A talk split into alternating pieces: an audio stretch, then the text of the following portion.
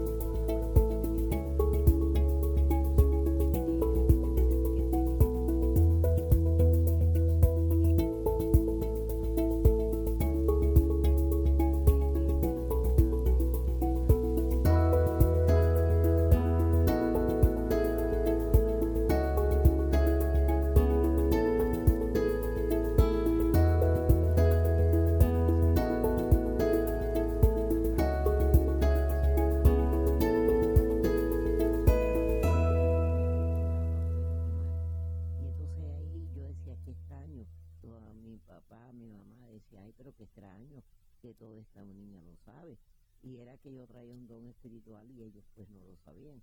Y a medida que pasaron los años siguió lo mismo, hasta que me desarrollé espiritualmente. Y de ahí supe que los sueños es una comunicación del guía espiritual y el ángel de la guardia que te transmite a través del sueño, después lo que hay que interpretarlo. Mira, si sueñas con algo blanco, es muy bueno. Es algo bueno que se realiza. Dice que tú vas a tener eh, buen, buen proyecto si estás haciéndolo, que va a ser bueno, que no tengas indecisión, que hagas lo que tú hagas, siempre va a salir bien. Si sueñas, compartes, por ejemplo, ropa blanca, eh, que estás en una fiesta y las cortinas son blancas, los manteles son blancos, eso es muy bueno. Ahora, si sueñas que hay, estás en una boda y tú ves la persona, los novios con traje blanco, la novia, y ves el altar. Si no ves el altar, no hay problema. Ves el altar, ellos casándose, es noticia que alguien fallece. No tiene que ser exactamente la familia, pero es noticia que te vas a enterar que alguien fallece. Eh, te estoy hablando de las partes malas para después decirte las buenas. Ahora, eh, soñando de que un diente se cae, es noticia también. Es como que algo viene negativo y son noticias negativas completamente. Ahora, si sueñas con flores, sueñas con flores naturales, es una prosperidad grande que viene. Puede ser de dinero, puede ser arreglos en el amor, que haya algún distanciamiento a la pareja y ahí se arregla cuando tú ves las flores en sueños naturales. Eh, hay muchas, muchas, por ejemplo, ¿qué has soñado tú que tú quieras saber para interpretarte? Bueno, mira, eh, yo creo que te lo había comentado en alguna en algún momento y es cuando yo vivía en Cuba, eh, que era más jovencita, ¿verdad? Pues soñaba que yo siempre iba saliendo corriendo de mi casa y dejaba la puerta abierta porque eh, veía que la casa se estaba quemando y yo no dormía porque además incluso al otro día me daba miedo volver a acostarme a dormir porque tenía que me volvía a pasar lo mismo. ¿Qué quiere decir eso? O sea, salir corriendo de la casa porque la casa se está quemando. Bueno, eso no es bueno, porque soñar con candela no es bueno. Dice que ahí puede pasar algo, tiene que tener mucho cuidado ahí, te está diciendo que tenga mucho cuidado con las velas, con los fogones, eh, con todas las partes, eh, por ejemplo, en los bombillos, que esté al tanto de cómo están los problemas de electricidad en tu casa, porque ahí puede pasar algo. Esos son, pero aparte de eso, tú te acostaste asustada. Tú te acostaste porque estabas asustada por algo. Y entonces te lo dieron en sueño porque a lo mejor es para que ustedes, eh, eh, o sea, se aclare lo que es esa parte de candela, que dice que es la parte no es buena, pero después dice la candela se lleva todo lo malo, que ¿qué pasa? Después que tú sueñas que pasa la candela y tal vez hagas un ritual que se hace con agua bendita, se le pasa a toda la casa y lo malo se convierte en bueno. O sea que eso es muy importante contar los sueños para poder hacer algo. Y todos los días, durante ocho días, te pones agua bendita en lo que es la cabeza y el área de la espalda. Toda esa serie de cosas es la parte es buena, porque dice que después de la candela vienen todas las cosas nuevas. ¿Qué es lo que pasa? Si una casa se quema, se hace nueva. Y entonces esa es tu vida, está diciendo que tu vida en ese momento está como en algo, algo que se está rompiendo, pero que después algo se compone. Como un cambio, Un como un cambio, cambio. sí. vienen cambios, ahí vienen cambios. Ahí habla un santo que se llama Santa Bárbara Bendita. Ahí se le rinde tributo a Santa Bárbara, se le pone manzanas y se le pone una vela, no roja, blanca, porque la roja ala un poquito de, de fuerza. Entonces, como ese sueño es con candela, vamos a poner una vela blanca a Santa Bárbara y una manzana. Y pidiéndole que se te dé todas las cosas buenas que tú necesitas, porque dice que algo te está rompiendo. Puede ser el amor, puede ser alguien que esté muy enfermo en la familia, toda esa serie de cosas. Pero el sueño es fuerte, es fuerte, pero un final después haciendo la, la obra y el ritual de agua bendita por toda la casa y tú bañarte, o sea, ponerte mucha agua bendita todavía, eso es bueno. Y vestirte mucho de blanco, no vestirse de rojo en esos tiempos cuando has tenido esos sueños, porque dice que los rojos te llaman la candela. Claro, claro, tiene, tiene razón, tiene razón. Y tú sabes que mi mamá también eh, me contaba que ella soñaba que, por ejemplo, hacía mucho tiempo no veía a una persona y de repente se le aparecía en los sueños y a los pocos días o incluso al, al otro día se encontraba con esa persona. Eh, ¿Qué quiere decir esto? ¿Esto puede suceder el así o...? espiritual, el guía espiritual ya le estaba avisando de que alguien venía, porque ese es el guía espiritual. eh, no es casualidad, en esto no hay casualidad, es que de verdad que el guía espiritual se comunica a través del sueño y entonces exactamente que le iba a ver y ahí es donde el guía espiritual la prepara para que esté esa persona. Es muy interesante, la parte de los sueños es muy interesante, a mí me gusta mucho porque yo toda la vida cuando puede pasar algo, siempre sueño. Yo me recuerdo un ciclón que hubo aquí en Miami que se llamó Andrew. Oh, un sí, terrible, huracán, yo sí. estaba viajando para Venezuela y allá en Venezuela yo soñé que yo estaba llegando a Miami, pero no me podía bajar porque había mucha agua. Y entonces yo eh, eh, me, me desperté preocupada y llamé aquí y no me quisieron decir que había anunciado un ciclón porque yo había soñado. Pero de todos modos llegué esa noche. Cuando llegó esa noche a las 8 de la mañana me entero que ya había un ciclón y por la madrugada batió fuertemente. O sea que en los sueños ya vienen los avisos espirituales. Y es muy importante, muy importante ir a verte cuando tengamos uno de esos sueños que no nos dejan dormir porque de verdad nos levantamos eh, sumamente cansadas. Mi mamá siempre me, siempre me decía, yo no he vivido durante el sueño, ¿no? Porque se levantaba sumamente cansada. Y hablaste de los guías espirituales, María. Sí. ¿Qué quiere decir tener un guía espiritual? Es importante tener ese guía espiritual. Bueno, mira, el guía espiritual, todas las personas nacemos con un guía espiritual. Muchos no sabemos quién es hasta que no te hagas una consulta espiritual. Por ejemplo, el mismo día que tú vas y yo te hago una consulta, yo te digo, este es tu guía espiritual. Porque por tu fecha de nacimiento y por la evidencia, cuando tú tienes la persona delante, ahí se sabe quién es tu guía espiritual. Aunque te den siete u ocho eh, espíritus que estén al lado, porque hay personas que tienen hasta 10 espíritus, hay personas que tienen cuatro que se dejan ver, otros cinco, pero inmediatamente se sabe quién es el guía espiritual. También se sabe en una misa espiritual. Cuando tú das una misa espiritual directamente a lo- al cuadro espiritual tuyo, sale también. Ahora, el ángel de la guardia que me dijiste también, sí, es un santo.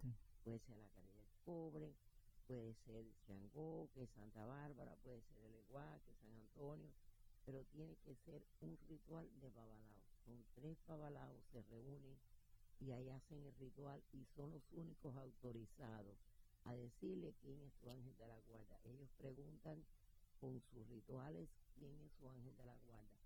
Nosotros los espirituales sacamos el guía espiritual, pero los babalaos saben o sea, te sacan, son los únicos autorizados por Corula es imparcial. ¿Quiénes son los ángeles de la guarda? Es el santo que va a la cabeza de la persona. Y casi sie- siempre es un solo ángel. Pero después que tú haces el santo, tienes padre y madre. Si a ti te coronan, por ejemplo, un santo hombre como, san- como Changó, que es hombre, de madre te puede salir la caridad del pobre.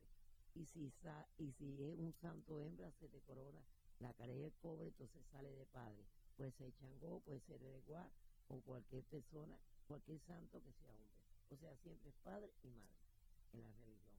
Pero tiene que ser bajado por los babalaos. Y te lo hacen los santeros. Somos las personas que hacemos de, los santos. Y los babalaos hacen paz.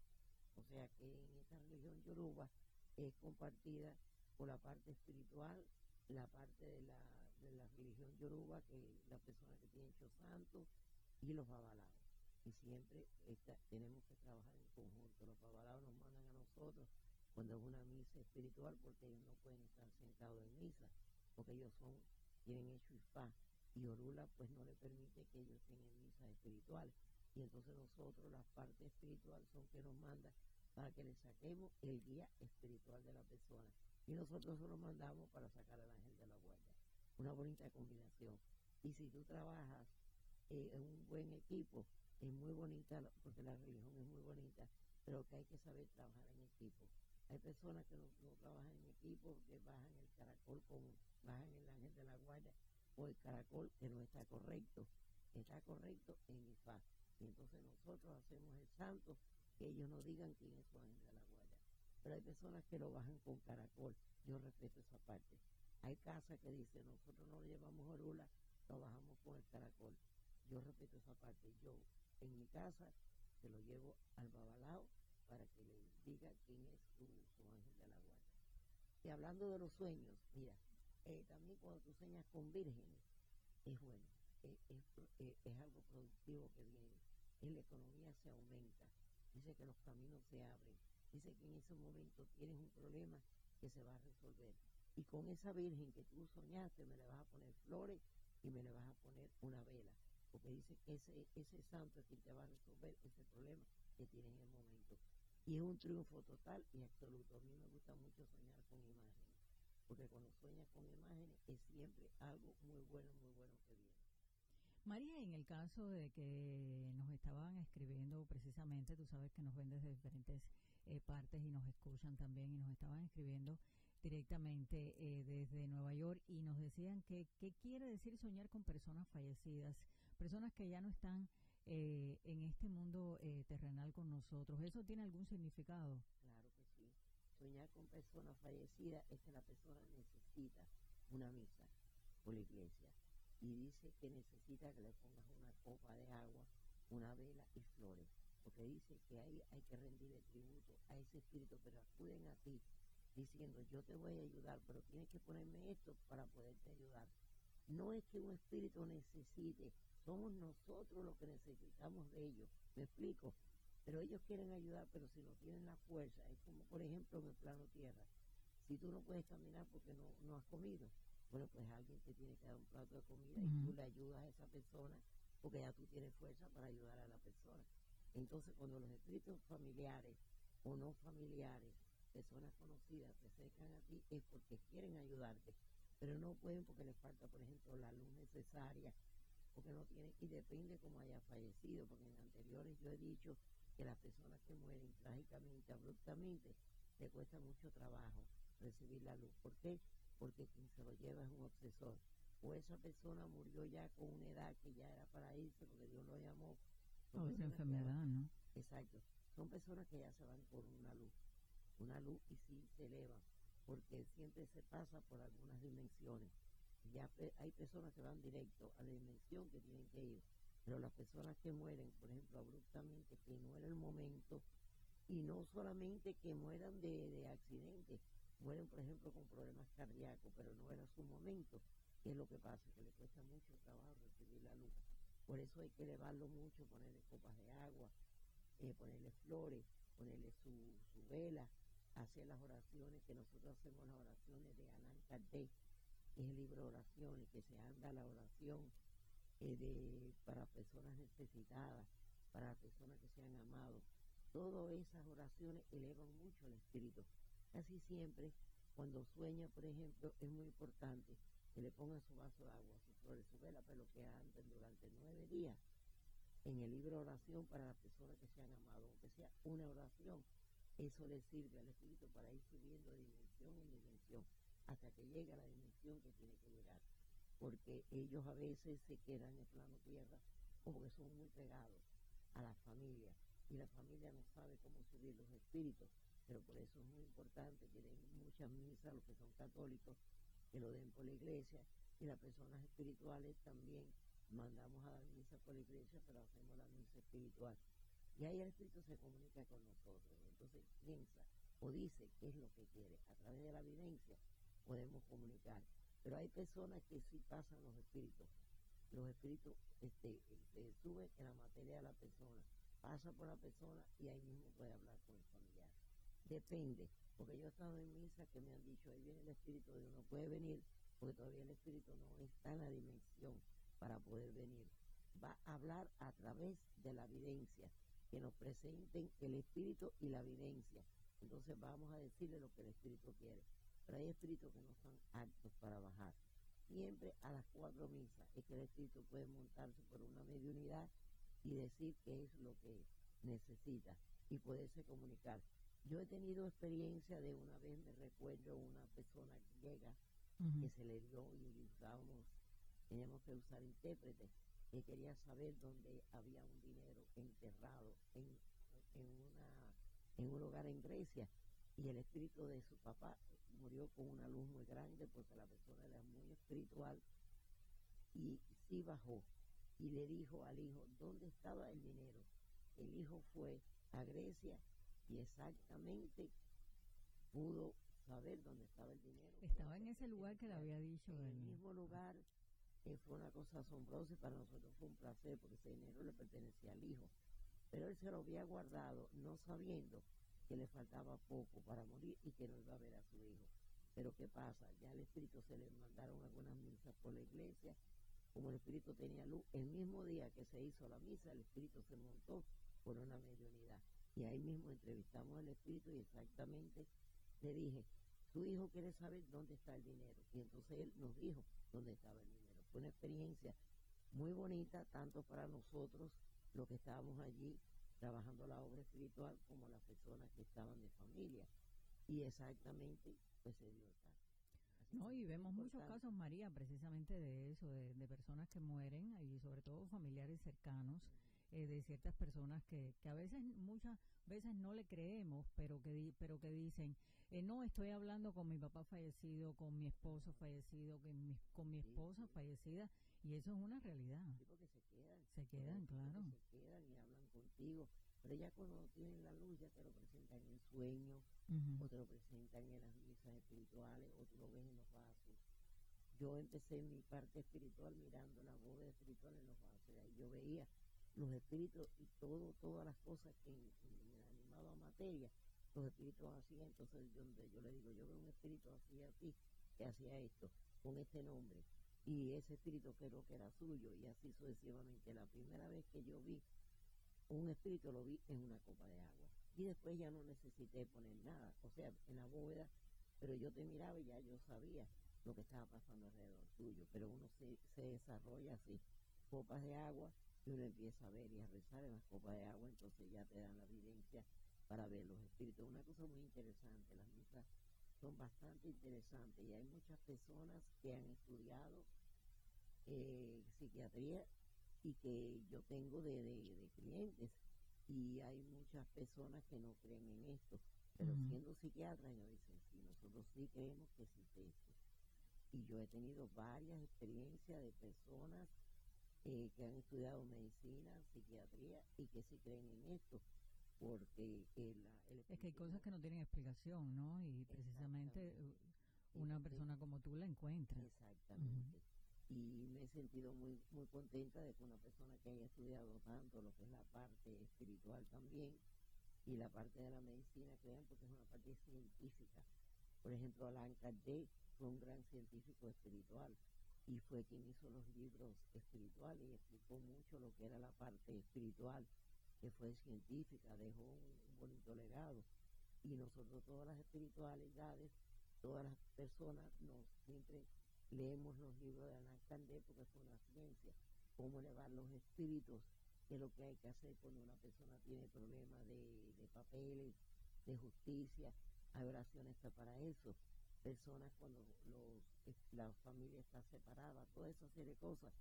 Hay oraciones cuando una persona está enferma, para paz para los hogares.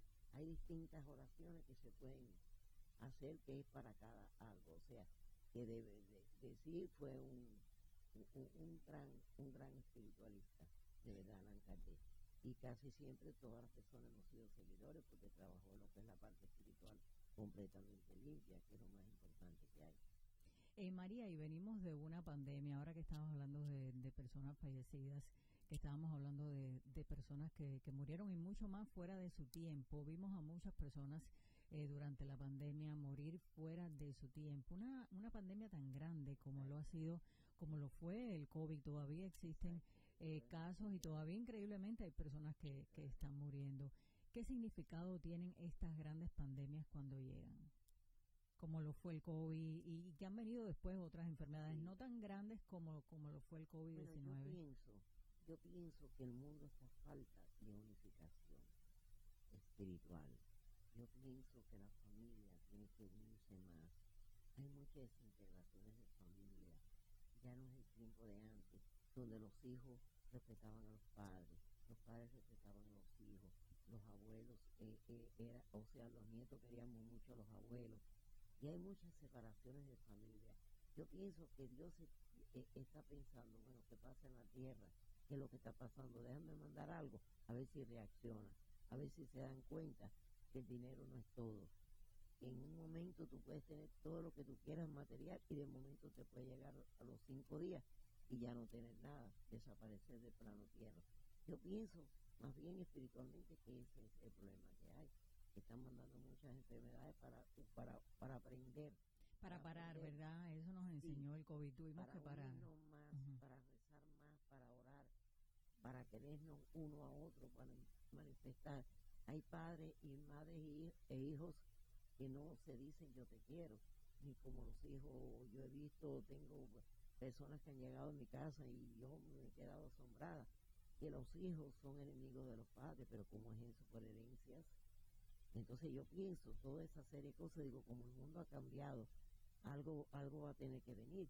Y mira, viendo todo eso, por eso vamos a cambiar es muy difícil que todas las personas cambien, pero bueno, creo que son enseñanzas. Toda esa serie de cosas vamos a agarrarlo como enseñanza para poder ayudar un poquito a ver si el mundo se espiritualiza un poquito más. No, y me viene a la mente una frase que, que a veces escucho escucho por ahí, ¿no? Y que a veces se puede, ya que estamos en Global Podcast a través de, de SBS y que estamos en tiempo de redes sociales y de todas estas nuevas tecnologías y dicen que a la pareja se le conoce en el divorcio y a los hermanos se le conoce en la herencia de los padres, ¿no? Y, es y, y, y, y, da risa, pero es una es una realidad que a veces tenemos que ver. Exacto. Y no, y es que yo he tenido personas, madre e hijos, discutiendo por una herencia y yo me he quedado asombrada. Y yo digo, pero ¿cómo que usted no ve sus hijos? No, hace siete años que yo no veo a mis hijos, a los cinco. ¿Cómo? Dice, sí, porque ellos murió su papá y mi, la herencia todavía me pertenecía y ellos no querían esperar que yo me muriera. Y yo me quedé, yo dije, ay Dios mío, ¿pero qué es esto? No sé, se queda uno asombrado, pero a la misma vez como que aprendes a, a, cómo las personas pueden estar así en ese, en ese problema. O sea, por eso es la parte donde están mandando enfermedades como una enseñanza. Y es triste porque tal vez eh, se hayan fallecido personas que que eran buenas y que no se lo merecían, pero bueno, ¿qué vamos a hacer? Hay que pedirle a Dios, unirnos más en oraciones y desear lo bueno, hacer bien. Y porque el bien no importa que tú se lo hagas aunque tú no conozcas a la persona, pero Dios está arriba mirando. Cuando tú haces un bien, olvídate que Dios está arriba mirando. Por alguna vía te lo da siempre. Por eso, y, y el daño cuando se hace la ley del karma, cuando tú haces un daño, eso regresa. Eso regresa, eso es real. tuyo, porque es la ley del karma. Yo sí creo mucho en el karma. Yo creo mucho en el karma. Y también es muy importante, por ejemplo, las misas espirituales cuando se hacen y se sacan los ancestros. Personas que tú traes un karma o vienes a pagar aquí en el plano tierra porque un familiar tuyo hizo algo y tú vienes a pagar en el plano tierra también. Todo eso hay que cortarlo, todo eso hay que alejarlo. Por eso la parte espiritual es muy intensa. Y tuviéramos, creo que no sé cuántos programas para poder explicar lo que es la parte espiritual, bien extensa. Pero Y ahora que hablaste del karma, María, eh, hay personas que sí que hablan del karma, pero no saben específicamente qué cosa es. Quisiera que nos explicaras qué es el karma, qué significado tiene. Por ejemplo, hay eh, eh, el karma viene también de los ancestros. Por ejemplo, hay personas que tuvieron que ver con, con su familia, hicieron algo. Y el- ese karma está. Y va pasando generación en generación. Por eso la parte espiritual es quien te ayuda a limpiar el karma. Personas que han hecho daño en el plano tierra y sigue de una parte para otra. Pero por eso con la parte espiritual se corta esa parte. Y ese es lo que se llama el karma. Y entonces lo malo que tú has hecho, siempre lo vas a pagar de una manera o de otra. Pero se corta porque tú no tienes por qué pagar un karma que no es tuyo. Y entonces ahí es donde la parte espiritual ve que tú no tienes por qué pagar algo que hicieron tus ancestros. Es una parte muy bonita porque a mí me gusta mucho también la parte esa, eh, eh, leer la parte del karma. Y te pueden retirar ese karma que Claro, tú llevas. claro, se te puede alivia, retirar. Se alivia, se alivia bastante. Por ejemplo, si tú ibas a tener un, por ejemplo, nosotros vemos a través de una consulta, si tú ibas a tener un accidente, eso se limpia, se limpia la energía y se quita. O si tú vas a tener un hijo que te va a dar mucho sufrimiento, ahí inmediatamente se ve y se corta esa parte para que el niño que venga a, o sea, que tú tengas, no, no vaya a cumplir un karma, porque ahí se corta antes que el niño nazca. Eso es una persona cuando está en estado. Es bien interesante, el karma es bien interesante. Y si tú ves ahora que mencionaste el tema de- del accidente, ya casi en los minuticos finales, porque se nos va el tiempo, de verdad, hablando Exacto, contigo, se nos va el tiempo eh, volando. Eh, pero en el caso de los accidentes, si, tú ves que una persona va a tener un accidente, ¿la puede evitar o si no tiene accidente en ese momento, lo va a tener en otro Lo posterior? tener- siempre nosotros tenemos rituales para eso y sobre todo